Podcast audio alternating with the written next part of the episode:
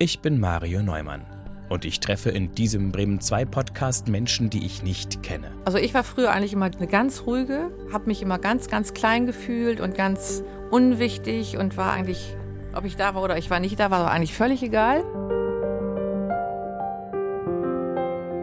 Ich gehe raus auf die Straße mit meinem Schild, auf dem steht eine Stunde reden, Fragezeichen, und dann reden wir eine Stunde. Ich habe sehr früh angefangen äh, mit, mit dem Scheiß. Da war ich junger Teenager und ich habe alles ausprobiert außer Heroin. Bis jetzt muss ich sagen, habe ich das, glaube ich, ohne jetzt ja, eitel oder was zu sein, ganz gut gemeistert, alles, was so gewesen ist. Und bin über das auch speziell auch mit meinen Töchtern ein bisschen stolz auf mich, dass die so geworden sind, wie sie sind. Das ist eine Stunde Reden, der Podcast. In dieser Folge spreche ich mit Kermo. Ich war aber schon immer ein Rebell, wenn man irgendwann dann mit 13, 14 jeden Abend mit Polizei nach Hause kommt und die Polizei mich rausholt. Nur Stress. Ich habe mich sehr viel geschlagen früher, als ich jünger war, nach dem Tod meines Vaters bin ich durchgedreht komplett. Ich habe auch gesessen, aber ich bin jetzt draußen und ich versuche das Beste draus zu machen. Mich hat gerettet, meine Familie hat mich gerettet, meine Kinder haben mich gerettet. Über den Weg gelaufen sind wir uns an einem sonnigen Tag im Bremer Stadtteil Findorf. Kermo und zwei Kumpels liefen quer über die Straße, als sie das Schild und die Kamera für den Social Media Film entdeckt haben. Was soll das hier bedeuten? Wird man jetzt schon aufgenommen oder was? Sind wir jetzt an den Nachrichten oder was? Ich erklärte das zugrunde liegende Theorie-Rahmenkonzept des Podcasts Eine Stunde reden und stieß damit auf Interesse. Es geht um sie, es geht um sie und um das, was sie, was sie ausmacht, was sie so für Sorgen und Probleme haben, was für Freude und Begeisterung, was für Höhen und Tiefen, so, ne? Wie oft sie schon im Bau saßen. Ich glaube, da ist eine Stunde ein bisschen zu wenig. Es war dann nicht ganz so schnell und einfach möglich, aber beim zweiten Anlauf konnten wir uns gegenüber sitzen. Kermo, herzlich willkommen. Herzlich willkommen, Mario. Genau, wir siezen uns in diesem Podcast. Das ist einfach State of the Art. Das ist Tradition bei Bremen 2 und das machen wir auch gerne. Mit bürgerlichen Namen heißen sie auch Kermo Kevin Plate. Ich heiße Kevin Artyom Plate. Ach was? Artyom. Das ist mein zweiter Name. Ich habe noch einen zweiten Namen. Der klingt brasilianisch oder Russisch. Artyom. Artyom. Kommt von Arthur. Und sind Sie in Russland geboren oder in Ich Deutschland? bin auf dem Weg geboren von dort nach hier. In welchem? 94. Von Albanien nach Deutschland. Damals war ja Bürgerkrieg, 94. Und mein Vater ist damals in Russland zur Armee gegangen, ist dann nach Albanien wegen Krieg, wurde versetzt und meine Mutter ist hinterher. Dann waren da, keine Ahnung, Ausstreitungen und war so viel Stress, dass meine Mutter dann flüchten musste und dann sind sie nach Deutschland gekommen. Der kleine Kevin. Das erste Kind Ihrer Eltern? Nee, das zweite. Ich habe noch eine große Schwester. Wie alt war die damals? Drei. Und dann sind Ihre Eltern beide aus Russland oder aus Albanien? Nein, also mein Vater kommt aus Tschetschenien und meine Mutter ist Russin. So, ich habe einen deutschen Namen, meine Mutter hat mir einen deutschen Namen gegeben, damit ich es einfach einfacher habe. Hat irgendwann noch mein zweites Mal geheiratet, somit habe ich auch einen deutschen Nachnamen dann später bekommen. Und wir sind auch direkt nach Bremen gekommen. Wollten Sie nach Bremen? Also meine Mutter wollte nach Bremen, weil sie hier auch noch eine Schwester hatte, die schon hier gelebt hatte. Und ja, so ist es gekommen. Artyom. Artyom, Kevin Artyom. Welchen der beiden Vornamen mögen Sie lieber? Kermo ist mir am liebsten. Ist beides in einem. Und wann wurden Sie zum ersten Mal Kermo genannt? als ich damals 12, 13 war, mit meinen besten Buddies, mit H und M nenne ich sie beide jetzt mal. Und ähm, Müssen Sie die haben mir den Namen gegeben. Müssen Sie da so diskret Ich bin, sein? bei, ich bin bei Namen immer sehr diskret. Ich bin auch bei meinen Namen eigentlich ein bisschen vorsichtig immer, aber es passt schon. Dem Gesicht muss man ja vertrauen. ja. So ist es angefangen. Kermo in Deutschland. 1994. Als Geburtsort haben Sie jetzt was drinstehen? Bremen ist mein Geburtsort. Also hier sind Sie dann offiziell sozusagen Offiziell in Deutschland registriert geboren. worden, Ja, ja. beim Standesamt angemeldet worden. Genau. Also es ist auch alles gut damals gewesen, weil mein Vater war halt auch lange beim Bund und so. Und da deswegen hatte meine Mutter auch keine Probleme. Der ist Ihr halt danach, erster Vater oder Ihr zweiter Vater? Mein erster Vater, mein Der richtiger, mein leiblicher Vater. Der ist quasi dann in Deutschland auch weiterhin als Soldat aktiv gewesen. nee, Oder- der ist danach aus dem Krieg rausgegangen, weil er auch psychische Probleme hatte. Hat sich dann auf ganz andere Sachen konzentriert. Aber weil Sie sagten, er war bei der Bundeswehr. Er war beim Bund, nicht bei der Bundeswehr, also er war bei der Armee in einem anderen Land und hatte damit also so, somit, ich weiß nicht, ob er hier auch so ein paar Monate war. Mein Vater ist sehr früh gestorben. Ich hatte leider nicht die Möglichkeit, viel zu fragen. Und es war auch für meine Mutter immer sehr schmerzhaft auf das Thema. Also ich habe meine Mutter mit Fragen nicht gelöchert, weil das ist auch eine Sache des Respekts. Und wissen Sie, warum er so früh verstorben ist? Also selbst Selbstverschuldung. Die Kreise, in der er sich damals bewegt hat, haben halt dazu geführt, dass er Versterben musste. versterben musste. Kann man das so sagen? Das darf man eigentlich nicht so sagen. Nee, wie sagen wir es denn dann? Die, das heißt, Er hat selbst Schuld daran, dass es so gekommen ist, wie es passiert ist. Sagen wir es einfach so. Sagen wir, man hat jemandem Geld geschuldet und man hat Geld nicht bezahlt und es ist sehr viel vorgefallen. und dann musste er sterben. Ja. Krasse Sache. Das heißt, er wurde ermordet. Naja, er wurde niedergeschossen, ja, mit drei Schüssen in die Brust. Ist aber schon lange her. Habe ich auch später alles rausbekommen. Meine Mutter sagte, dass er so verstorben ist und ich war damals auch noch jung. Ich habe das alles erst später rausbekommen. Auch was mein Vater beruflich gemacht hat. Und was eine Psychose mit einem Menschen machen kann, ist halt kein Spaß. Und was hat Ihnen geholfen, das rauszufinden? Oder wer hat Das Alter, das ist einfach, ich bin älter geworden und habe auch früher sehr viel, ich habe früher Kampfsport gemacht und ich hatte mit 13, ich war sehr gut, also ich habe sehr gut Muay Thai gemacht, hatte aber irgendwann einen Achillessehnenriss, somit danach konnte ich keinen Leistungssport mehr machen und habe mich dann auf andere Sachen konzentriert, wie Kiffen. Ich habe irgendwann meinen ersten Joint geraucht, es hat mir gefallen und ja, so bin ich dann zu den Kontakten gekommen, also durchs Kiffen und durchs Trinken. Dann lernt man Leute in einem anderen Milieu kennen und die Leute konnten mir was über meinen Vater erzählen, Sachen, die ich gar nicht wusste. Ja. Sprechen Sie zu Hause dann. Mit meiner Mutter spreche ich Russisch, ja.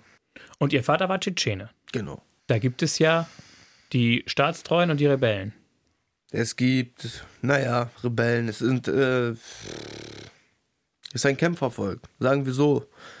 Mit starker Kultur. Familie ist das, äh, steht an erster Stelle. Kultur steht an erster Stelle. Glauben steht an erster Stelle. Alles andere ist nebensächlich. Welcher Glaube ist das? Also, die sind Muslime. Tschetschenen sind Muslim. Ich bin aber christlich erzogen worden. Von Durch, meiner Mutter. durch Ihre Mutter, die Mhm. vermutlich russisch-orthodox? Christ- Nee, evangelisch. evangelisch. Mhm. Auch sehr streng evangelisch. Meine Mutter war eine sehr fromme Frau. In so einer russischsprachigen konservativen Gemeinde? Genau, genau, genau. In der Fahr in Bremen, oder? Genau. Ich kenne sich aus. So ein bisschen. Und so ist es dann alles zum einen gekommen. Ich hab, kenne halt die Seite des Glaubens auch sehr gut. Ich bin sehr, also sehr christlich aufgewachsen. War aber schon immer ein Rebell. Also ich habe auch, wo irgendwann mein Vater war dann weg und dann gab es einen neuen Mann bei uns zu Hause und das hat mir alles nicht gefallen. Meine Mutter ist sehr krank geworden. Nach dem Tod meines ersten, also meines Vaters ist sie sehr krank geworden. Nach dem Tod Ihres ersten Mannes. Genau. Da waren Sie wie alt? Noch ein Kleinkind oder? Nee, ich war damals zehn, so knapp zehn, elf. Es war halt alles auf einmal. Mein Vater ist gestorben und dann hatte ich auch diesen Sportunfall. Es war alles sehr viel auf einmal. Ja, ja gut, er ist gestorben. Also Ja, ja gut. wussten, Sie wussten nicht sofort, wie er gestorben ist. Meine Mutter hat mir sehr viel verheimlicht. Um sie zu schützen, ja, glaub ich. Ja. Nimmt es ihr übel oder können Sie es verstehen? Ich kann es verstehen. Ich nehme meiner Mutter nie etwas übel. Weil meine Mutter immer ein, sie denkt sich auch immer hinter irgendwas, wenn sie was sagt. Oder wenn sie etwas nicht sagt. Oder wenn sie etwas nicht sagt. Das ist auch sehr oft der Fall gewesen. Meine Mutter ist auch sehr deine Frau gewesen, so, die hat sich vor dem Respekt meines Vaters, sie hat sich auch nicht getraut, mich, also wenn ich mal Scheiße gebaut habe, wirklich, hat sie sich nicht getraut, wirklich mit mir zu schimpfen. Weil sie auch so Respekt vor mir hatte und halt auch, ich habe mich halt geliebt und sie wollte nicht die Mutter sein, die mir dann immer nur einen reindrückt. Aber wenn man irgendwann dann mit 13, 14 jeden Abend mit Polizei nach Hause kommt und die Polizei mich rausholt und äh, nur Stress. Meine Mutter, das hat alles meine Mutter sehr fertig gemacht. Die warum musste also- die Polizei das machen? Weil sie so aufmüpfig waren. ich war früher ein Schlägertyp, ich habe mich sehr viel geschlagen früher, als ich jünger war. Auch nach meiner Operation und nach dem Tod Nach dem meines Ende Vaters. des Leistungssports. Genau, und nach auch äh, dem Tod meines Vaters bin ich durchgedreht komplett. Also dann bin ich auch wirklich einfach rausgegangen und äh, mit auch noch an, mit anderen Jungs, mit denen ich heutzutage auch noch Kontakt habe. Viele von denen sitzen ein. Ich habe auch gesessen, aber ich bin jetzt draußen und ich versuche das Beste draus zu machen. Mich hat gerettet, meine Familie hat mich gerettet, meine Kinder haben mich gerettet. Da sprechen wir gleich drüber. Erstmal gucken wir in diesen Beutel.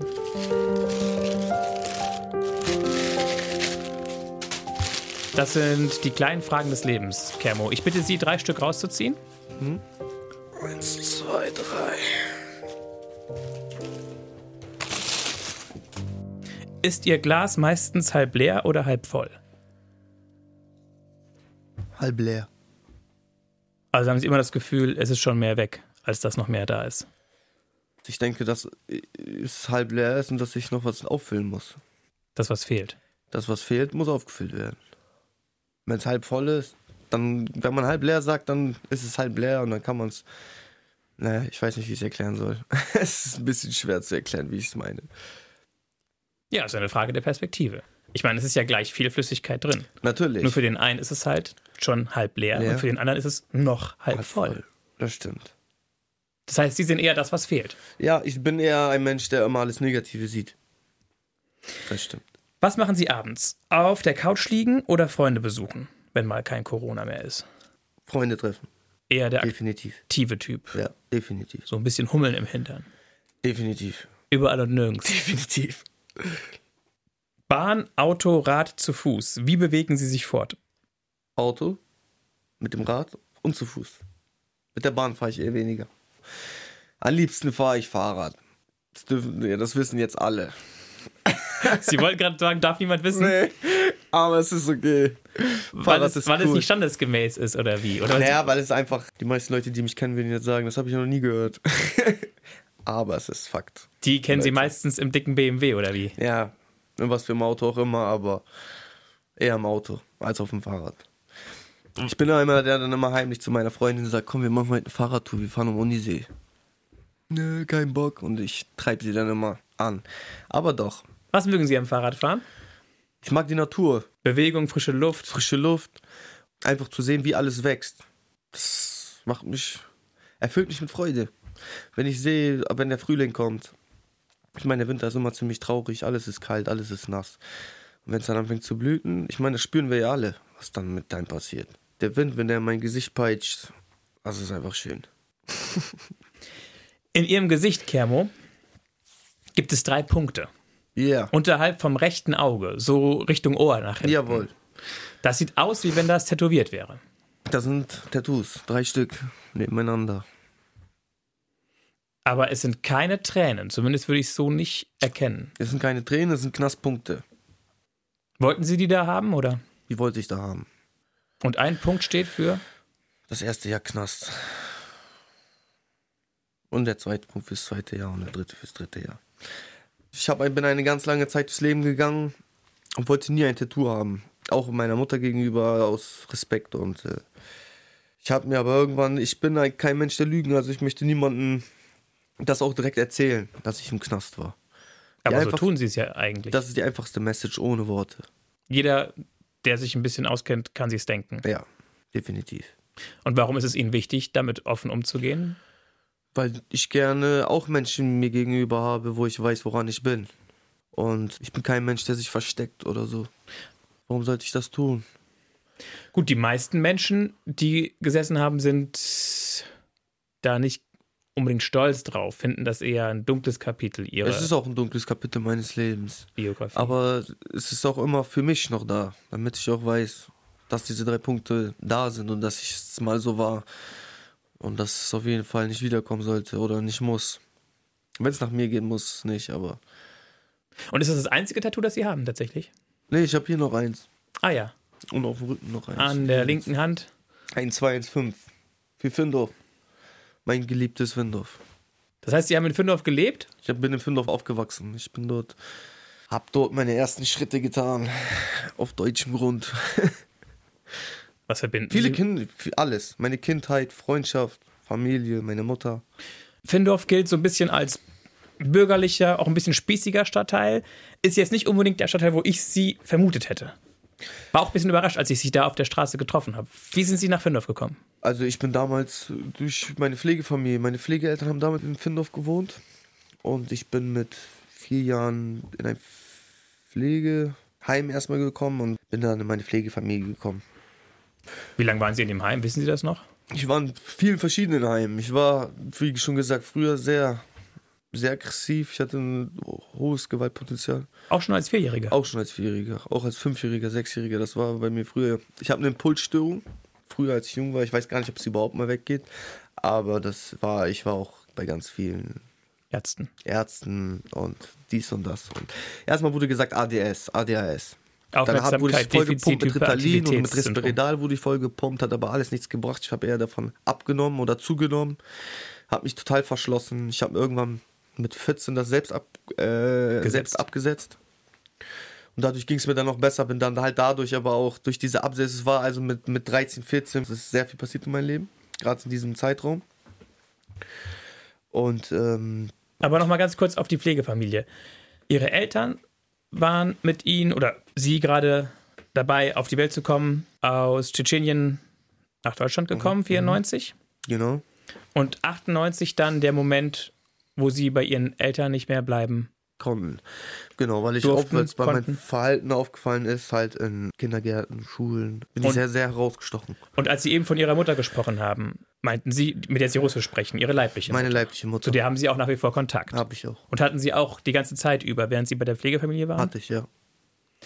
Es war nicht der Sinn der Sache gewesen, aber hatte ich trotzdem. Also ich bin irgendwann mit sechs, sieben Jahren, ich kannte mich ja dann auch, auch irgendwann aus in Bremen, ich bin dann abgehauen und bin alleine zu, meinen El zu meiner Mutter. Ja, zu Ihren Eltern. Zu meinen Eltern damals, ja. Da war ja dann Es auch war schon. dann aber auch eine Zeit lang danach, wo ich dann immer nur zu meiner Mutter gegangen bin, als mein Vater schon verstorben ist. Ich bin ja dann trotzdem noch bei meiner Pflegefamilie oft gewesen. Bin aber, ach, wenn ich da Stress hatte, bin ich dahin. Wenn ich da Stress hatte, bin ich dahin. Es war halt immer ein Hin und Her. und die haben in der Fahr gelebt? Nee, meine Mutter, die hat in Gröpeling gewohnt, aber die ist halt in der Fahrt in die Kirche gegangen. Und mein Vater hat auch da mit ihr gelebt in Gröpeling, aber meine Pflegeeltern, die waren immer in Findorf. Und mit Findorf verbinden Sie Ihre Kindheit, Ihre alles, Jugend. Alles. Ich habe dort meinen ersten Joint geraucht. Ich habe da meinen ersten Fußball gegen irgendwelche Wände geschossen in der Garage. Irgendwelche Äpfel geklaut vom Nachbarn. was man halt so macht als Kind. Mit Bobbycar rumgefahren, also was. Und hatten Sie nicht manchmal das Gefühl, die armen Pflegeeltern müssen ganz schön was mitmachen? Doch. Und deswegen bin ich ja dann auch irgendwann ins Heim gekommen. Also Sie waren im Heim, dann bei Pflegeeltern und dann zwischenzeitlich mal wieder im Heim. Also die haben dann auch gesagt, dass es zu schwierig ist mit mir. Dass es einfach zu anstrengend ist mit dem kleinen Kermo. Mit dem kleinen Kevin. Mit dem kleinen Kevin, ja, sagen wir so. Damals war ich noch nicht Kermo. Aber ich habe oft meine Station gewechselt. Also ich war in Heim für gewalttätige Jugendliche. Ich war in Heim für alles Mögliche, ja. Ich hatte nie irgendwie Suizidgedanken oder so. So, das war auch nie mein Problem, dass ich mich selbst verletzt habe oder so. Meine Gewalt ging immer an andere. Es war immer so, dass ich mir woanders die Schuld gesucht habe und bei mir nie die Schuld gesucht habe. So ist halt auch alles angefangen, so mit 13, 14 dann, dass ich zu den falschen Leuten Kontakte hatte. Und das ist halt auch alles in Findorf passiert. Und wenn Sie jetzt zurückblicken auf diese Station, die eigene Familie, Ihre leiblichen Eltern, die Heime, die Pflegeeltern, diese Heime für Problemjugendliche. Das hat auf jeden. Fall in mir was gemacht. Ich will das jetzt nicht ein Trauma nennen, aber das ist auf jeden Fall etwas. Für viele mag das sehr egoistisch klingen, dass ich an mich denke. Aber wenn ich nicht an mich denke, in den Kreisen, wo ich mich bewege oder das Leben, das ich lebe, wenn ich nicht an mich denke, wenn ich immer nur an andere denke. Es gibt viele Menschen, die das tun.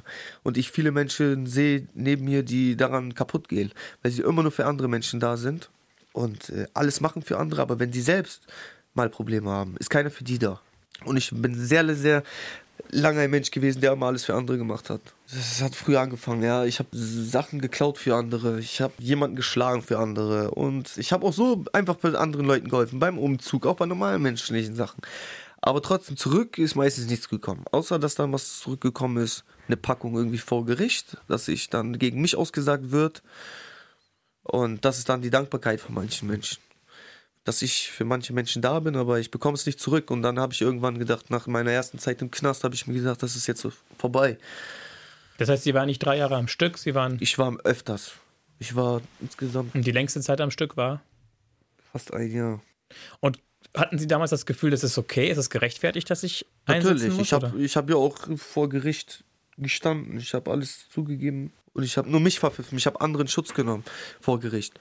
Auch vor der Polizei. Und es kommt nie halt alles so zurück, wie man sich es gerne wünscht. Und das ist halt auch mir bewusst geworden schon vor fünf, sechs Jahren. Und seitdem denke ich nur noch hauptsächlich an mich, an meine Familie, an meine besten Freunde. Und alle anderen sind mir eigentlich relativ egal. Und viele von Ihren besten Freunden sitzen noch, oder? Ja, viele. Oder sitzen immer wieder?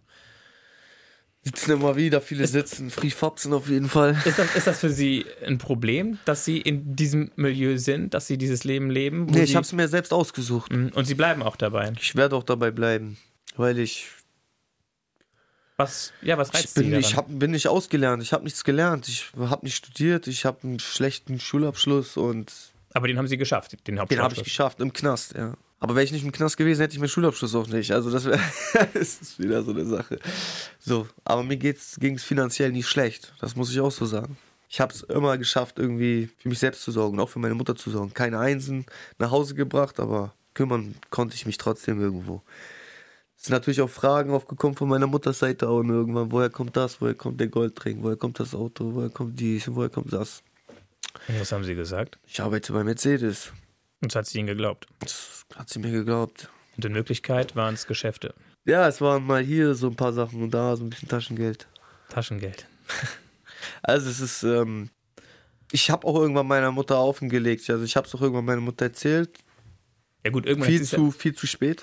irgendwann hat sie es ja mitbekommen, als sie abgeholt wurden und festgenommen Ja, wurden. also es war dann so, da war da, also als ich, ich bin relativ früh zu Hause ausgezogen, weil halt meine Mutter ja auch dadurch deutlich abgenommen hatte durch die ganzen Sachen und auch sehr krank geworden ist. Also jetzt nicht nur durch meine Probleme, aber das hat auf jeden Fall auch dazu beigetragen. Aber auch durch diese ganze Polizeisache, die Sache mit meinem Vater, alles, das war sehr schwer für sie. Dann bin ich früh zu Hause ausgezogen mit 16, 17 bin ich raus. Und ich war ja auch schon davor im Pflegeheim. Also war es für mich nicht das Problem, äh, zum Jugendamt zu gehen und zu sagen, so, hört mal, ich will eine eigene Wohnung haben. Meine Mutter macht das so nicht mit. Bei, bei meinen Pflegeeltern, die wollten mich gar nicht mehr da haben. So. Wie lange waren Sie insgesamt bei denen? Bei meinen Pflegeeltern bin ich jetzt immer noch ab und zu zu Besuch. Also seitdem ich vier bin, kenne ich die. Wenn sehr, Sie, sehr nette Menschen, sehr, sehr gütige Menschen auch. das wollte ich noch wissen. Wenn Sie so zurückschauen auf die verschiedenen Stationen, gibt es auch, es gibt einerseits das Trauma, haben Sie gesagt, dass es Ihnen nicht gut getan hat, immer wieder woanders Dass zu ich auch sein. niemandem vertrauen kann. Das ist bei mir das Allerschlimmste. Also ich war insgesamt in 24 verschiedenen Einrichtungen. Das bedeutet 24 Wechsel. Für ein Kind, Heranwachsenden. Ja, wie soll, man da kein Trauma kriegen? Aber was können, dem, was können Sie dem positiv abgewinnen? Oder sagen Sie, bei der Station ist ein Groschen gefallen? Oder bei Überall. Das alles war nicht nur negativ für mich, sondern das alles war auch positiv für mich, weil mich das alles einfach abgehärtet hat. Ich habe früh gelernt, dass ich nichts geschenkt bekomme. Dass ich, wenn ich was haben will, dann muss ich selber dafür sorgen. Ich habe gelernt, dass ich viele sehr gute Sachen, zum Beispiel, dass ich nicht vielen Leuten vertrauen kann, ist ja eigentlich nichts Schönes, aber für mich ist das gut, dass ich es weiß im Endeffekt. Richtig? Und es sind viele gute Freundschaften entstanden dadurch. Ich habe viele Leute kennengelernt, die dasselbe Leid durchgemacht haben wie ich. Menschen, äh, denen ich auch meine Story erzählt habe und die äh, erzählt haben, hey, hör mal, du bist nicht der Einzige. Das tut auch gut. Jemanden. Ich finde das ganze System von Heim her und so finde ich alles nicht so ganz schlau gemacht, muss ich ehrlich sagen. wie fänden Sie es besser? Naja, dass man sich wirklich um die Jugendlichen kümmert und sie nicht alle zusammen in einen Raum steckt oder alle in ein Haus und dann äh, mit zwei Betreuern. Wie sollen Sich zwei überlässt. Das ist Selbstmord für die Leute da. Das ist auch mit einer der Gründe, warum ich auf jeden Fall mit hierher gekommen bin. Vielleicht hören es irgendwelche Leute oder kriegen es mit, dass auf jeden Fall was da äh, bei manchen Einrichtungen abgeht und was man da ändern könnte. Ich bin natürlich kein Profi, aber ich weiß, dass man nicht 16 oder 30 verschiedene Jungs mit demselben Gewaltpotenzial in ein Haus steckt und dann davon ausgeht, dass es Schon irgendwie. vorbeigeht. Das ist. Und die Jungs dann noch voll pumpen mit Tabletten. Ich meine, das ist ja kein, kann ja kein Weg sein.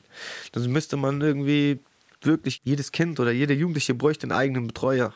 Ist natürlich nicht bezahlbar oder nicht machbar vom Staat. Das, wer soll das bezahlen, ist dann die Frage. Aber will man helfen oder will man nicht helfen? Das ist ja die Frage. Bevor wir gleich mal hören, wie Sie es heute sehen, ob Sie heute noch Hilfe brauchen oder wie. Sie Ihren Lebensunterhalt verdienen. Also Sachen sind ja noch mal spannend zu hören, wie es dann dazu kam, dass Sie selber Papa wurden. Schauen wir einmal kurz in den Koffer. Jawohl. Sie dürfen, lieber Kermo, rechts und links an diesen Nupsis ziehen. Ah, Meinst du den? Wir haben da zwölf Gegenstände drin und Sie dürfen einfach mal gucken, welcher Gegenstand springt Ihnen ins Auge, wozu fällt Ihnen was ein, was passt zu Ihrem Leben, was passt zu Ihrer Geschichte. Sie können ein bisschen erzählen dabei, während Sie stöbern. Die passt. Also es ist nicht die zerbrochene Untertasse geworden und auch nicht das, Eine Sache soll ich aussuchen? Ja, das Regenbogenradiergummi. Nee. Schwanken Sie ein bisschen? Finden Sie das Herz so toll, diese Nein, Herzschatulle? also ich bin eigentlich ziemlich, äh, also hier das von dem Verband würde ich sonst noch nehmen vielleicht. Ich glaube, ich nehme Verbandszeug. den Verband. ja? Ja. Die Spraydose wandert wieder rein und das Verbandszeug Genau. bleibt liegen. Soll ich wieder zumachen? Gerne. Das Dreiecktuch. Das ist aus dem Verbandskasten vom Auto. Ja, ich weiß. Was verbinden Sie damit? Erzählen Sie. Also, ich habe schon viel verbunden. Ich habe auch schon selbst genäht. Ein Menschen. Mich selbst. An welchem Körperteil? Am Finger. Mit was für einer Nadel? Mit einer ganz normalen Nadel. So eine, die gebogen war. Und wo? Hier. Am Finger. Ja, ja, ich meine zu Hause, oder? Das war in Kirgisien, das war in Kirgisistan. Ich war eine Zeit lang in Kirgisistan. Ich war dort auf dem Bauernhof und habe dort viel gearbeitet. Das war in welchem äh, Zeit? Abschnitt damals war Abschnitt? ich 15 Also oder 16, zwischen 15 als Jugendlicher? 16. Als Jugendlicher, ja. wollten Sie dahin oder mussten Sie dahin? Ich hatte damals die Wahl vom Gericht, entweder zwei Jahre Haft oder Auslandsmaßnahme. Und bei mir war es halt auch so, dass ich halt auch Verwandte im Ausland habe und ich habe dann war hab schlau gemacht. Und, das äh, heißt, Sie waren bei Verwandten untergebracht? ich war bei Verwandten untergebracht. Und das war dann offiziell die Auslandsmaßnahme. Das war dann offiziell die Auslandsmaßnahme, genau. war die gut für Sie? Ja, die war gut für mich. Ich habe meine Landsprache ein bisschen aufgefrischt und es war lange Zeit Urlaub quasi. Ich habe viel gearbeitet auf dem Hof und Was gab's alles? Schweine? Schweine, Kühe, Pferde, Schafe, Kaninchen, Hasen, Hühner, Was mussten Sie machen? Kühe melken, Mist, schaufeln und mein Onkel ist Hufschmied, Der Bruder Ihrer Mutter oder Ihres Vaters? meiner Mutter. Ist auch sehr bekannt in Kirgisien dafür, dass er halt Hufschmied macht. Es hat sehr viele Kunden. Da habe ich auch ab und zu mal was gemacht. Es liegt mir nicht so, aber Sie sind nicht der Handwerker-Typ. Doch, ich bin ein Handwerker-Typ. Also wenn überhaupt, dann bin ich eher der Handwerker. Aber Hufschmied ist nicht mein Ding. Okay, warum nicht? Das ist mir zu warm und zu laut und zu stressig. Da steht man auch äh, wirklich lange dran. Also das ist kein Spaß, der Job. Das ist ein Knochenjob. Und dabei haben Sie sich verletzt, oder? Ich habe mich beim, ich glaube, das war aber sogar beim Ausmisten, da bin ich, habe ich mich geschnitten an der Tür. Das sind ganz alte rostige Türen gewesen und dann habe ich mich da drinnen, da ist auch noch Rost drin, sieht man. Oder irgendein Stück Dreck auf jeden Fall. Und dann habe ich das hier unten so gemacht und habe so, und ich habe es aber auch nur einmal gemacht, also es war auch noch viel zu weit offen. Ich hab's, es war nicht schlau. Es hat sich auch danach entzündet und so. Warum sind Sie nicht zum Arzt? Ich weiß nicht. Ich gehe nicht oft zum Arzt. Auch wenn ich mir irgendwie mal was tue, gehe ich nicht sofort zum Arzt. Ich mag Krankenhäuser nicht. Waren Sie schon oft da oder sind Sie eigentlich gesund?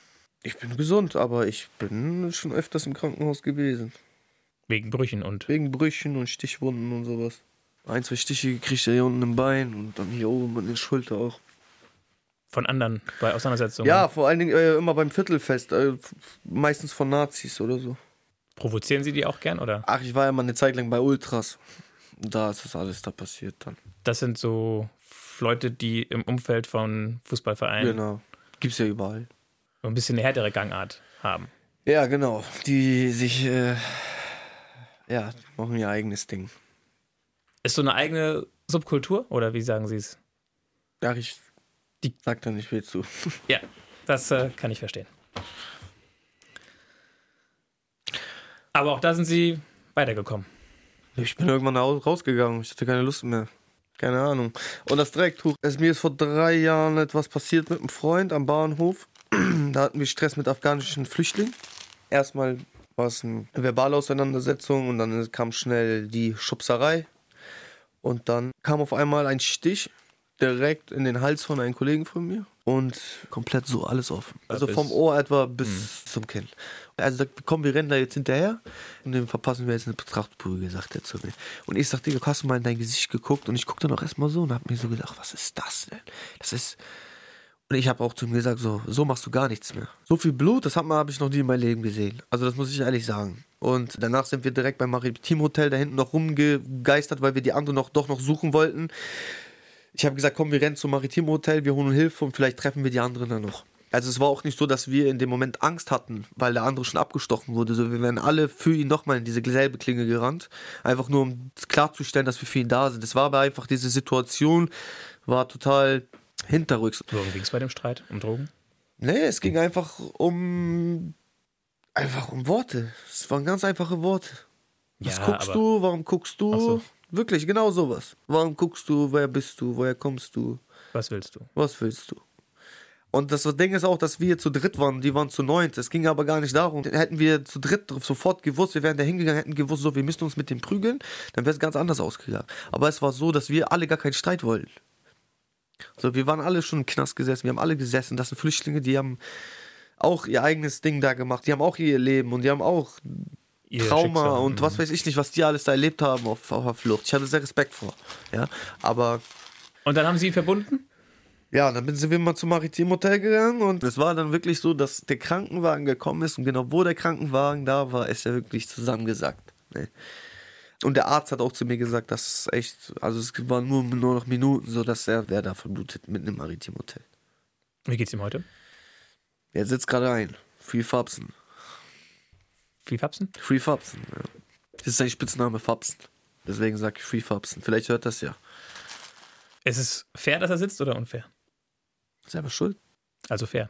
Ja, würde ich schon sagen. Als, als ich gesessen habe, bin ich auch nicht reingegangen, hab geheult.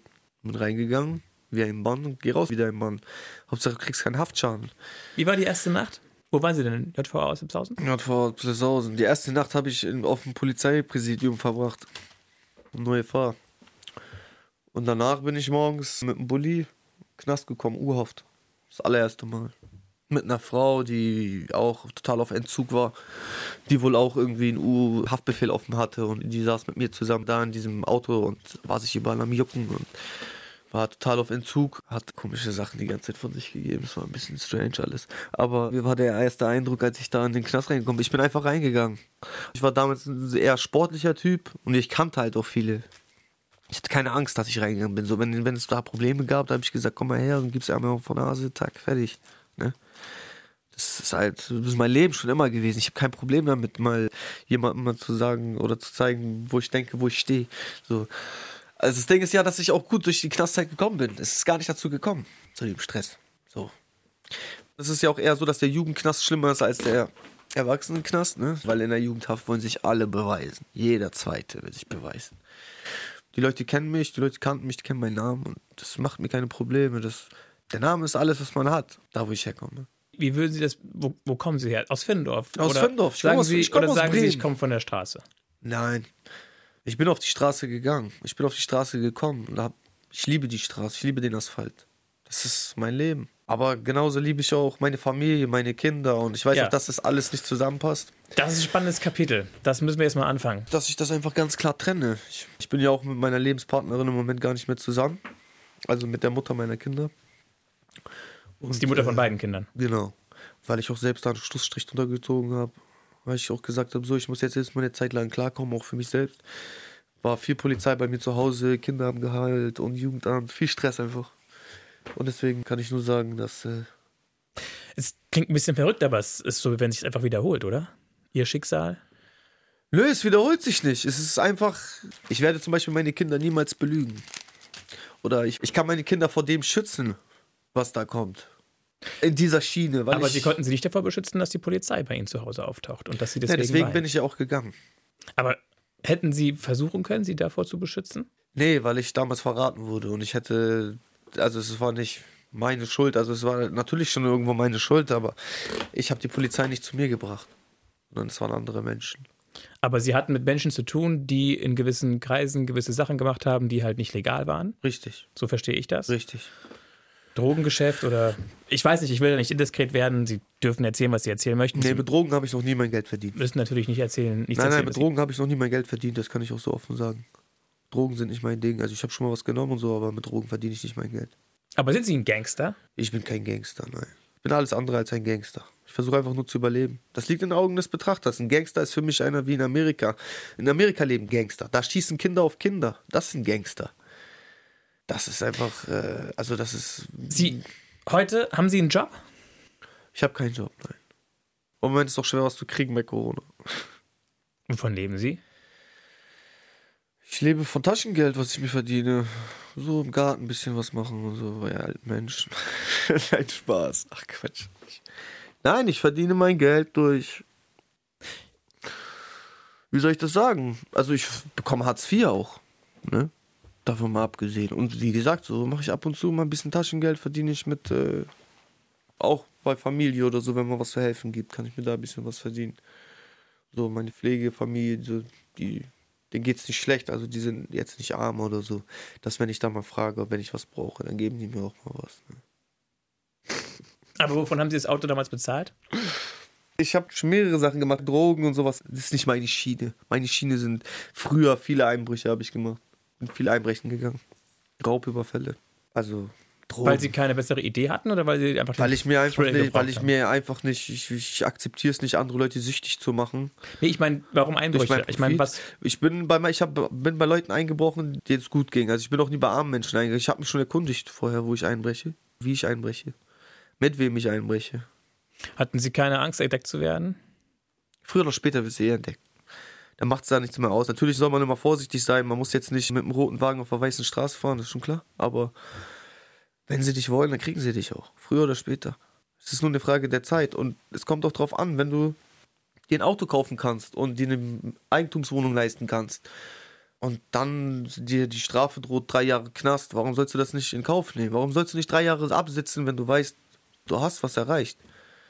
Und eine Eigentumswohnung und Auto, das waren alles. Das heißt, sie haben so abgewogen, das Risiko bei kriminellen Tätigkeiten aufzufliegen mit dem, was ihnen das einbringt, was genau, sie ich hab, davon. ja, es geht einfach alles oder nichts. Ne? Aber dass die Leuten was wegnehmen, die das nicht gut finden, wie sind Ja, sie die finden das bestimmt nicht gut. Das war mir schon ganz klar, dass sie das nicht gut finden werden. Ich muss ehrlich sagen, ich bin, bin nur bei sehr reichen Menschen eingebrochen. Und Überfälle habe ich nur gemacht auf andere Sachen, so. Nicht in Privathäuser oder so. Da bin ich nur eingebrochen, auch meistens nur nachts, also gar nicht tagsüber. Und sind sie mal jemandem begegnet, der wach geworden ist? Bleibt nicht aus, oder? Ja, es ist schon ein, zwei Mal so passiert, so dass man dann wieder schnell einmal wieder abgezogen ist oder dass man kurz bevor man eingebrochen ist, dann auf einmal jemand so durchs Fenster guckt und man denkt, ups, was ist denn da jetzt passiert? Und dann zieht man wieder ab. Es war aber auch damals einfach so, dass ich habe für mich gar keine andere Wahl gesehen. Ich war lange im Heim und ich hatte so viele Vorstrafen schon mit 14, 15 gehabt. Aufgrund ihrer Aggressivität, Genau. So, meine Eltern hatten keinen deutschen Pass. Meine, also meine richtigen Eltern ihre leiblichen, ja. konnten nicht arbeiten. Ja gut, meine Mutter hat irgendwann ja, als Putzel gearbeitet. ihr Vater war dann ja auch tot. Ja, mein Vater, der hat eine lange Zeit hier am Holzhafen gearbeitet. Ich weiß nicht, ob Sie das kennen. Kennen Sie den Holzhafen hier in Bremen? Der hatte da seine Geschäfte am Laufen. Rotlichtmilieu. Genau. Und ähm, wie war jetzt die Frage? Sie haben eigentlich gerade von sich aus erzählt, warum Sie sich entschieden haben, damals Genau. so Geld zu dass verdienen. ich äh, einfach gesehen habe, meine Mutter aber sehr lange äh, ist immer noch, also sie hat Krebs, Tablettenschrank voll, Kühlschrank leer, kein Geld. Und ich habe auch irgendwann von der ersten, zweiten Sache, die ich gemacht habe, 10.000 Euro in Briefumschlag getackt und habe das meiner Mutter in den Briefkasten gepackt und habe gesagt, Mama, guck mal, da. Und dann hat sie mich irgendwann ganz panisch zurück angerufen und meinte, ey, hier ist 10 10.000 Euro und was soll ich damit machen? Ich glaube, ich gehe damit zur Polizei. Und habe ich zu ihr gesagt, Mama, wenn das da drinnen liegt, so, dann ist das schon für dich. Keiner packt irgendwo 10.000 Euro hin, ohne nicht zu wissen, wo er es hinpackt. Ne? Ja, dann die erste Zeit. Die Zeit, wo ich gemerkt habe, dass ich, so nicht weitermachen kann? ja, dass ich so nicht weitermachen kann und dass ich auch gar keine Kraft mehr dafür habe, ist halt dieser Zeitpunkt gewesen vor zwei Jahren, vor drei Jahren, wo ich halt diesen kompletten Stress hatte. Also auch privaten Stress. Und Also Anfang 20, Ja, genau. Nee, nee, nee, nee, das war schon mit, das war mit, Mitte 20. ja, Mitte 20, so mit 24. Was ist da passiert? Naja, da sind mehrere Sachen passiert. Meine damalige Lebenspartnerin hat sich von mir getrennt und ich bin da nochmal eingefahren. Ich habe nochmal gesessen, dann ganz viele Drogen genommen durch den ganzen Stress und sowas, habe ganz viel Geld verprasst, meine Eigentumswohnung verkauft. Also alles, was ich mir aufgebaut hatte, habe ich verloren, auch durch eigenes Verschulden. Bin wieder zurück zur Realität gekommen. bin wieder ganz am Anfang und habe aber auch einfach gemerkt, dass ich so nicht weitermachen kann. Also, dass ich, ich muss mich entscheiden für eins, entweder das oder das. Und haben Sie sich schon entschieden oder kommt das noch? Also in meinem Herzen habe ich mich schon entschieden. Mein Kopf sagt mir einfach immer noch was anderes. Aber ich höre immer auf mein Herz. Ich höre nicht auf meinen Kopf, ich höre immer auf mein Herz. Und Ihr Kopf sagt, es ist doch so einfach. Nee, mein Kopf sagt mir, mach's nicht. Mach einfach weiter so wie bisher. Ja, ja. Es ist so einfach, anstatt das Geld zu ja. kommen. ja. Aber Ihr Herz sagt, Sie müssen einen anderen Weg gehen. Ja, vor allen Dingen auch für meine Kinder. Ich meine, ich kann ja auch nicht irgendwann, wenn meine Kinder groß sind, so wie ich damals groß geworden bin, und dann Stories von anderen Leuten. Und das hat mir immer mein Herz zerrissen, als ich das gehört habe, über meinen Vater, als ich das hören musste. Aber das ist so viel ist mir dann auch klar geworden, als ich das gehört habe. So viele Sachen, die man als Kind ist man blind für manche Sachen. Man ist zwar kein Kind ist blöd, Kinder sind schlau, aber ja, ich finde, ein Vater sollte wirklich auch ein Vorbild sein. Und egal was du machst, wenn du kriminell bist, du bist kein Vorbild. Das egal richtig. was es ist. Egal ob du über Rot gehst oder egal was. Du bist kein Vorbild. Und wenn du Kinder hast, dann solltest du ein Vorbild sein. Und das ist, danach lebe ich jetzt seit zwei Jahren. Das heißt, Sie suchen eine Ausbildung? Haben Genau, Sie ein Ziel, hab- was würde Sie reizen? Ich suche zum Raumausstatter. Ich habe auch schon was angefangen einmal, habe aber wieder abgebrochen, wegen, auch wegen Familie. Aber Sie pendeln, ne? Zwischen Oldenburg und Bremen? Genau. Ich pendele immer hin und her. Ihre Lebenspartnerin ist inzwischen dort, oder? ist in Oldenburg. Die ist in Oldenburg, da fahre ich auch morgen wieder hin. Wo wollen Sie hin? Ich möchte in ein Einfamilienhaus mit Garten. Ich möchte das, was jeder andere auch hat. Nicht mehr und nicht weniger. Ich brauche keine Villa und kein. Ich brauche einfach nur ein Einfamilienhaus. Aber das, ich bin auch bereit, das äh, legal zu verdienen.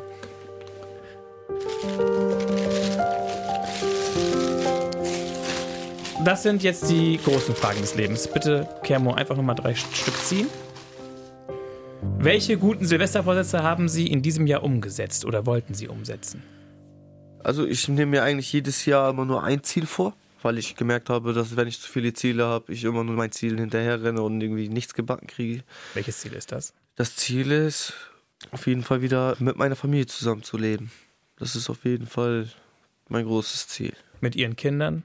Ja. Ein Mädchen, ein Junge? Ein Mädchen, ein Junge. Und mit Ihrer Und mit meiner, Ex-Freundin? genau.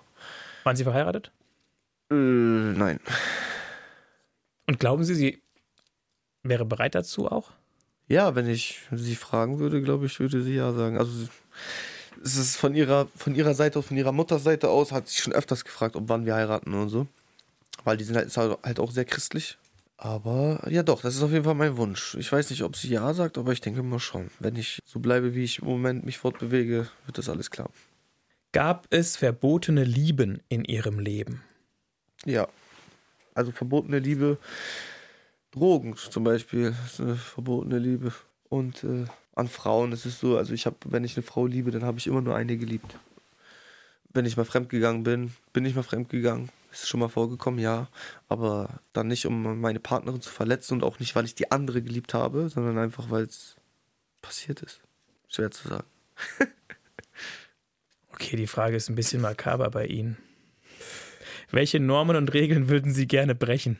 Welche Regeln und Normen würde ich gerne brechen? Ich würde einfach gerne nach Malle fliegen, ohne mich testen zu lassen und all sowas. Einfach Urlaub machen.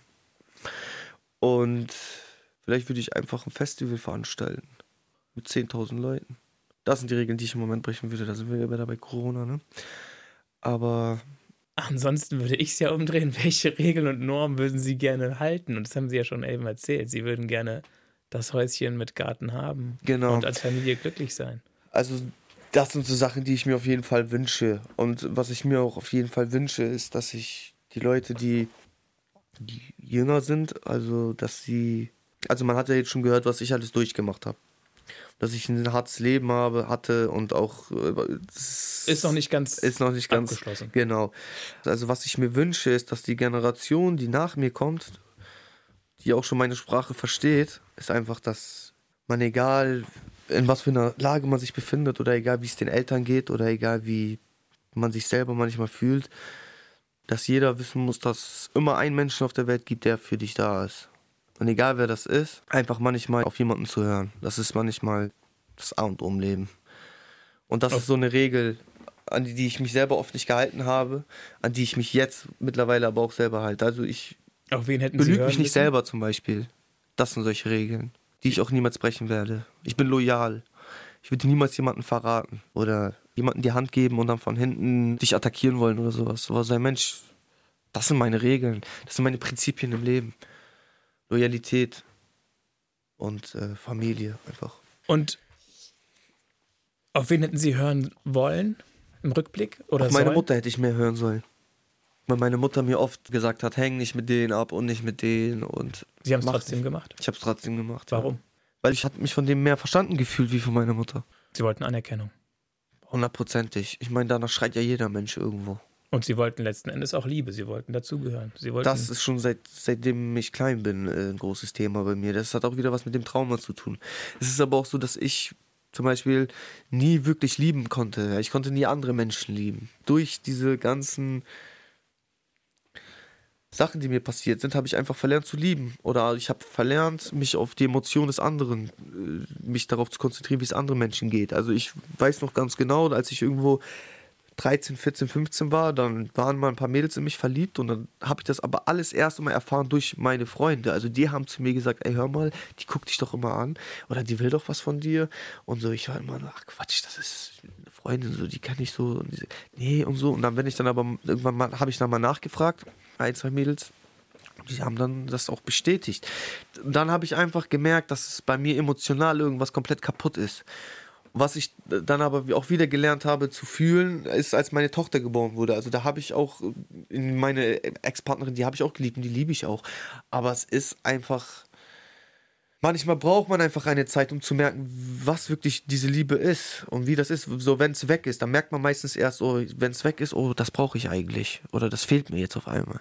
So, ne? Wenn's, aber so, wenn es dann da ist, dann ist es wieder so, ah, so stressig und so, aber wenn es ja, dann weg Nähe, ist, dann merkt man eigentlich erstmal, was wirklich wichtig für dich ist. Durch Nähe gibt es immer Reibung und Konflikte, ne? Ja, natürlich. Das, das ist nicht rosa-rot. Aber letzten Endes ist es das, was, was wir uns wünschen. Gemeinschaft. Eben, eben. Sie nennt es Familie? Eben, eben, eben, natürlich. Für mich zählt auch Familie meine besten Freunde. Das ist auch für mich Familie, ja. Und das wird auch immer so bleiben. Also das ist meine Familie, meine Freunde, meine so, das ist. Was sind Sie daran, komplett mit allem, was Sie so aus Ihrer Vergangenheit Leute noch mit sich rumschleppen, zu brechen, einen Schlussstrich zu ziehen?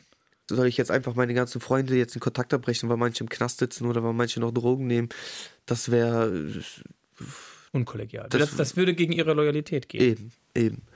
Aber ich habe auf jeden Fall zum Beispiel gelernt, ich muss mich ja nicht mit denen treffen. So, ich kann ja mit denen, eh ich kann ja und ich kann mir auch mit denen telefonieren oder Videochat machen oder ich kann auch wegziehen einfach. Ich ziehe einfach weg. Und das ist auch genau das, was ich vorhabe. Ich ziehe einfach weg. Weg nach Oldenburg, weil da kenne ich auch nicht so viele Leute. Ich habe da so ein, zwei äh, bulgarische Mafiosis, die ich da kenne, so Mafiosis, aber mit denen habe ich persönlich nichts zu tun. Und das sind auch Leute, die mich in Ruhe lassen. Aber hier habe ich ja wirklich, also das, wie heute, ja, ich wollte heute hierher und dann ist noch zwischendurch was reinkommen, dann musste ich erstmal noch meine Kinder wegbringen und dann musste ich das Auto nochmal wegbringen. Und dann habe ich immer noch so ein, zwei Leute, mit denen ich mich treffen muss, weil ich da Sachen klären muss. Das ist halt alles immer sehr stressig. Jetzt habe ich die Stra Frage schon wieder vergessen. Ach Mensch. Nee, nee, Sie waren am erzählen, dass Sie wegziehen wollen. Ja, genau. Ich ziehe weg. Ja, das ist für mich auch das A und O. Also das wenn den Leuten das nicht passt, dass ich wegziehe, so, dann ist es, was interessiert mich das denn? Das ist der Punkt, den Sie vorhin schon angesprochen haben, Kermo, dass Sie auch an sich denken müssen, genau. auf sich achten müssen, genau, weil genau. Sie für sich verantwortlich genau, sind. Genau, genau. Und das haben Sie ja gelernt im Laufe der Zeit, dass Sie ja, nicht immer die Verantwortung auf andere schieben können, auf Ihre leiblichen Eltern, auf ihre Pflegeeltern, auf die Lehrer. Das kommt aber alles, weil die Schuld immer auf mich geschoben wurde. Wenn die Schuld immer auf sie geschoben wird, oder auf mich, und das immer wieder passiert, das war Kevin gewesen, das war Kevin, das war Kevin, dann ist es irgendwann normal, dass ich hinter mich blicke. Wenn immer nur auf mich gezählt wird, dann gucke ich irgendwann so, hä? Weil es war nicht immer recht, also es war auch nicht immer unrecht, aber es war auch nicht immer recht. Also, das sind Sachen vorgekommen, also, das glaubt eigentlich keiner. So Was meinen Sie? Da wird man, also ich hatte mal einmal eine Situation, glaube ich, wo ich auch äh, Stress hatte mit einem anderen Jugendlichen. Genau, in der Einrichtung, ne? Und ist jetzt zum Betreuer gegangen. Und dann hat er mich äh, ins Zimmer gelotst und hat zu mir gesagt, so, komm mal da ins Zimmer, ins Betreuerzimmer. Und dann bin ich da hingegangen. Und dann wurde mir da gesagt, so, du hast jetzt Küchendienst ganze Woche, weil du das und das gemacht hast und so, dies, das. Und ich habe gesagt, nee, mach ich nicht und so. Und dann hat er mich durch, durch das ganze Heim, den ganzen Flur lang, hat mich da komplett runtergeschubst. Bis, also wirklich geschubst. Das war ein erwachsener Mann. Ich war damals irgendwie, weiß nicht. Der Betreuer quasi. Betreuer, ja. Ich geschubst den ganzen Flur runter bis ich dann da war bei der äh, Putzkammer. Und dann äh, habe ich das Wasser eingefüllt und dies und das und habe diese Waschmittel da reingemacht und so. Und dann bin ich in die Küche gegangen mit den Eimer und dann ist er in die Küche gekommen, hat den Eimer umgetreten. Taff. Und hat zu mir gesagt, so, wenn ich will, mache ich das den ganzen Tag. Und das war ein Moment, wo ich mir gedacht habe, hier läuft nichts mehr fair ab. Sie wurden einfach gedemütigt. Ich wurde einfach Sicht. gedemütigt, weil er es auch konnte mit mir machen. Und warum hat er mich dann rausgelotst? Keine Ahnung, es ist einfach unkorrekte Sachen. Ich. Also das heißt, Sie empfinden sich natürlich als Täter, aber auch als Opfer. Das auf jeden Fall. Also nicht nur, also auch als Opfer von allen irgendwie fühle ich mich. Auch von Ihren Eltern? Nein, von meinen Eltern nicht, aber von meinen Pflegeeltern zum Beispiel. Aber sind Sie traurig, dass, ihre, dass Ihr Vater nicht für Sie da sein konnte, dass er einfach weg war? Das finde ich ziemlich egoistisch von ihm dass er seine eigenen Sachen durchgezogen hat und dass auch meine Mutter alleine gelassen hat. Also wenn ich diese Chance hätte, nochmal mit ihm zu reden, das wäre auf jeden Fall kein schönes Gespräch, das ich mit ihm führen würde. Kermo, Sie haben hier einige Sachen angesprochen, unter anderem, was Ihnen widerfahren ist, in der einen oder anderen Einrichtung, was Sie nicht fair fanden. Mhm. Aber Sie haben auch darüber gesprochen, was Sie gemacht haben, was nicht in Ordnung war. Haben Sie keine Bedenken, wenn Sie das alles so offen einem Podcast erzählen, wenn es auch übers Radio geht, dass Die Polizei, dass die Staatsanwaltschaft nochmal große Ohren kriegt? Oder ist So, ich, bin, alles ich, ich bin ja nicht kriminell. Ich bin ein Opfer des Systems. Das ist das Einzigste. So. Ich gehe ja nicht alte Menschen irgendwie ausrauben oder irgendwie sowas. Da bin ich lange raus. Oder ich prüge mich nicht mehr auf der Straße oder all sowas. Das ist mir alles schon sehr bewusst gewesen, dass es auch vielleicht mal ein Polizist hören kann oder auch ein Mensch von der Staatsanwaltschaft. Das ist mir alles schon sehr bewusst. Aber ich offenbar ja hier keine Straftaten, sondern ich erzähle über mein Leben. Und wenn mich dafür jemand verurteilen möchte, das wäre der Hammer. Und wie gesagt, ich tue es nicht, das hier tue ich nicht für mich, sondern das tue ich für die anderen. Ich appelliere einfach an die Jugend und vielleicht auch an die Älteren, dass sie einfach manchmal ein bisschen sich Menschen wie mich, so wie sie das tun, sich gegenübersetzen und sich die ganze Story einmal anhören. Weil mein Leben war einfach nicht leicht und ich bin Leute da, ernst nehmen. ich bin da einfach Leute reingeboren, genau. Ich bin einfach da reingeboren in diesen ganzen Stress und ich konnte mir das nicht aussuchen. So, und egal wo ich war, war ich immer das Heimkind. Also es wurde immer auf mir rumgehackt. Und wenn ich dann mal was versucht habe, richtig zu machen, dann war es nicht richtig genug. Zum Beispiel? Egal was. Also es wird nie anerkannt, wenn du dich versuchst zu ändern. Ja, wenn du zum Beispiel versuchst, deine Zigaretten nicht mehr aus dem Fenster zu werfen, wenn du irgendwo draußen raus und du wirfst deine Zigaretten immer aus dem Fenster. Und dann kriegst du irgendwann Ärger, weil du, äh, keine Ahnung, deine Zigaretten aus dem Fenster wirfst. Soll man dafür dann irgendwann verurteilt werden, wenn man irgendwann alt genug ist und sich das so angewöhnt hat, dass man das macht? Ich meine, ein älterer Mensch macht das ja auch. Der raucht auch am Fenster, wirft die Zigaretten runter und nur weil dann einmal jemand kommt und sagt, so, werft die Zigaretten nicht mehr runter, der wird es dann auch nicht lassen. Verstehen Sie? Aber haben Sie mal eine Ausbildung angefangen? Ich habe meine Ausbildung angefangen, ja, als Raumausstatter bei Biermanns. Und lief gut, solange bis Sie. Doch, lief alles ganz gut. Ich habe dann irgendwann gekündigt selber. Ich habe aufgehört, weil es da auch Stress in der Firma gab. Und so. Untereinander, also die Leute da untereinander hatten Stress. Was glauben Sie, wie sieht Ihr Leben in zehn Jahren aus? Realistisch betrachtet. Naja, vielleicht gehe ich nochmal in den Knast. Aber das wird auf jeden Fall das letzte Mal sein. Weil ich habe mir nichts mehr zu Schulden kommen lassen die letzten zwei Jahre. Wieso dann die Vermutung, dass Sie nochmal reingehen? Naja, weil noch ein, zwei Sachen offen sind von der Staatsanwaltschaft. Die sind noch nicht ausverhandelt. Nee, die sind noch nicht ausgehandelt. Und ich war auch eine lange Zeit lang auf Bewährung. Und äh, Und haben Sie die Verhandlungen dieses Jahr oder sind die noch gar nicht terminiert? Ich weiß nicht, wann die das denkt. Das macht ja immer das Gericht. Manchmal lassen sie sich ja Zeit, wie sie wollen. Manchmal denken sie, ja, vielleicht kommt da ja noch was rauf oder vielleicht kommt da ja noch was nach. Aber das Gericht sieht ja bei mir auf jeden Fall, dass ich keine weiteren Straftaten begehe. Und dass Wie- Menschen sich ändern können. Wie haben Sie es geschafft, davon loszukommen? Es ist doch auch ein gewisser Adrenalinkick dabei. Ich habe meine, meine Freunde, meine Familie und die anderen Menschen, die haben nach und nach mich alle nach und nach verraten oder die haben mich im Stich gelassen oder die haben ihr Wort nicht gehalten. Das war relativ leicht von mir selbst zu sagen, so, ich habe viel Geld gemacht, ich kann mich nicht beschweren und ich habe viele korrekte Leute kennengelernt, aber auch viele falsche Menschen. Ja, ich meine, Sie haben viele Leute kennengelernt, gute Leute, aber auch falsche Leute. das Schlechte überwiegt auf jeden Fall. Und, und, dann ich- war für Sie klar, ich mache den Absprung. Ich mache einen Absprung, weil alleine bist du eh, kannst du, also erreichst du nicht viel in dem Geschäft, in dem ich mich, also du brauchst immer eine Truppe von drei, vier Jungs und wenn das nicht existiert, dann kannst du es eh vergessen. Es geht nicht nur darum, es geht auch hauptsächlich einfach äh, um meine Kinder. Die sind wie alt beide? Meine große ist fünf, mein kleiner ist anderthalb. Es gibt nichts Schöneres für mich wie die Augen meiner Tochter, wenn die funkeln und glänzen. Und die liebt sie. Und die liebt mich. Die nimmt sie so an. Ja, sonst würden die ja nicht funkeln und glänzen. Bedingungslos. Kermo. Ja, ich weiß. Total. Die sieht in Ihnen einen großartigen Mann, Ja, bin ich auch. an dem nichts Falsches ist.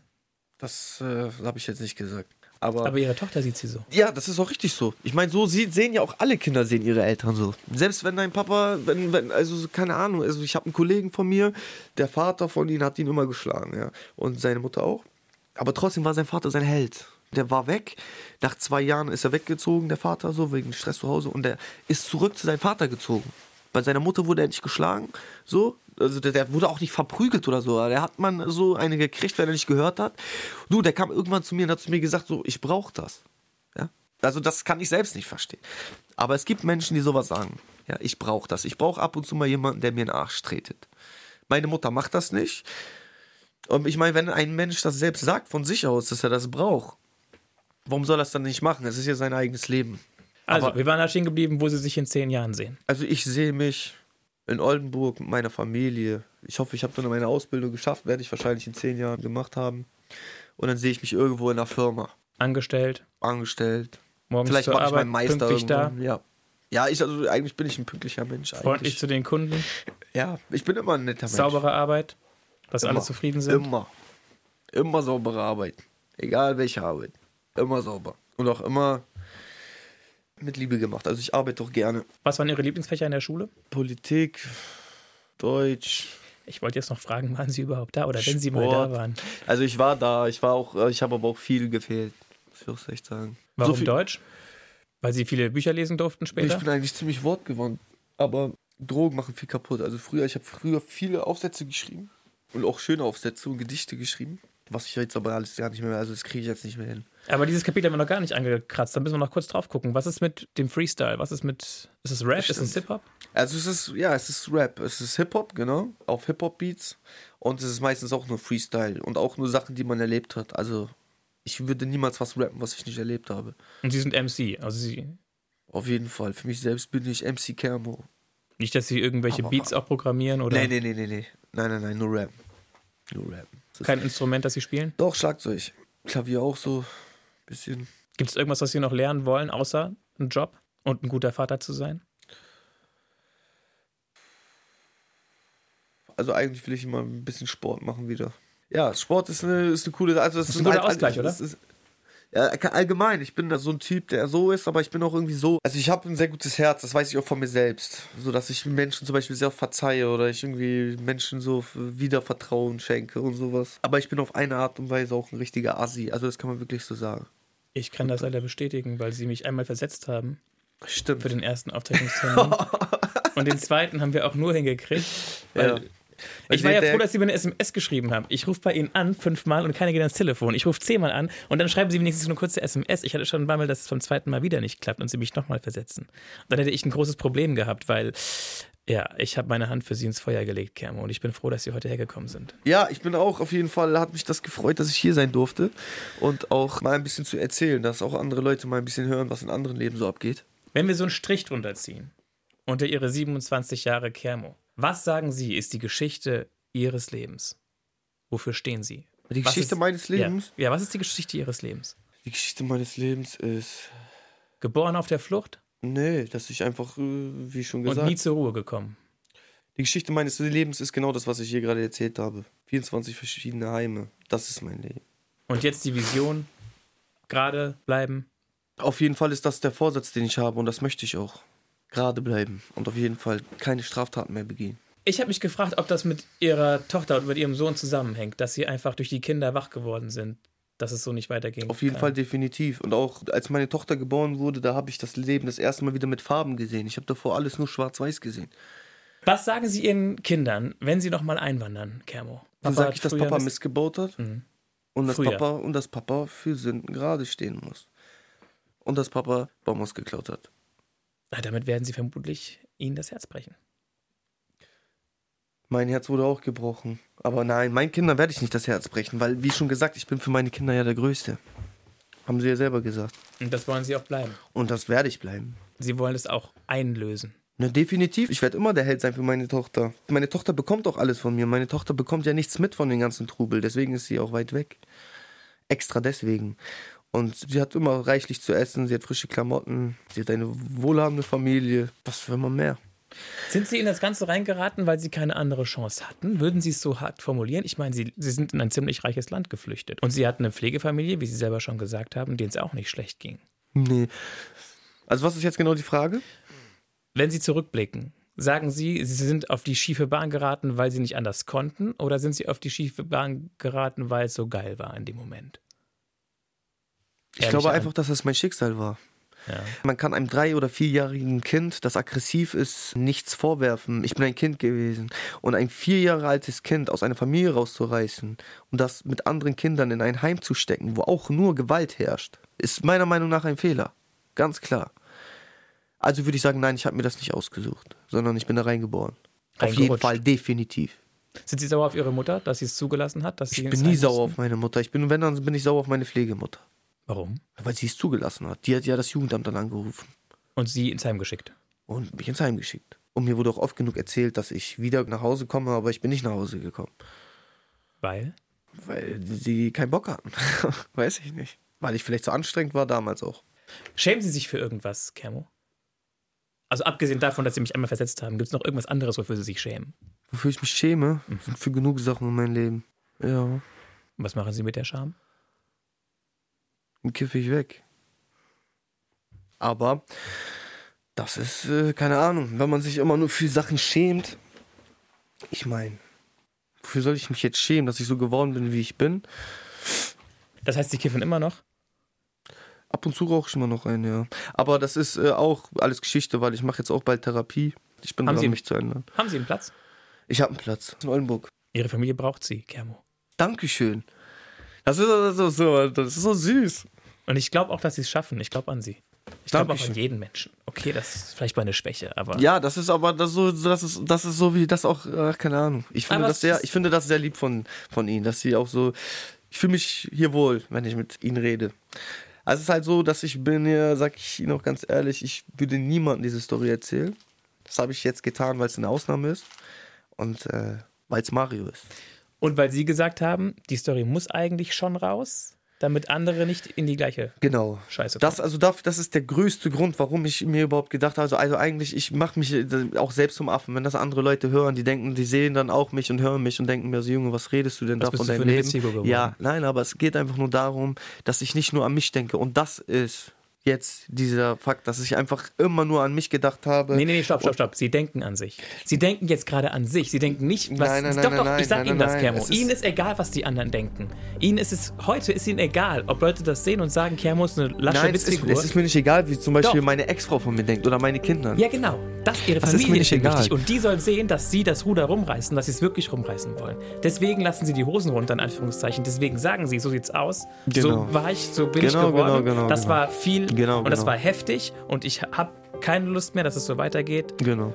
Ich- Definitiv. Ich will wegziehen, ich will da rauskommen, ich will einen Job finden, ich will es schaffen. Auf jeden Fall. Dafür werden sie von gewissen Kumpels sicherlich ausgelacht, aber von ihrer Familie, von ihrer Partner, Das sind auch keine wahren Kumpels, wenn sie lachen.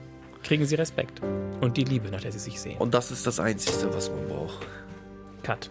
Das war der Podcast Eine Stunde Reden für heute. Ich bin Mario Neumann und äh, freue mich, wenn jemand weiterhört. Es gibt noch andere spannende Gespräche hier in der ARD Audiothek App. Zum Beispiel mit Susanne Lameta oder mit Anna de Bullwinkel.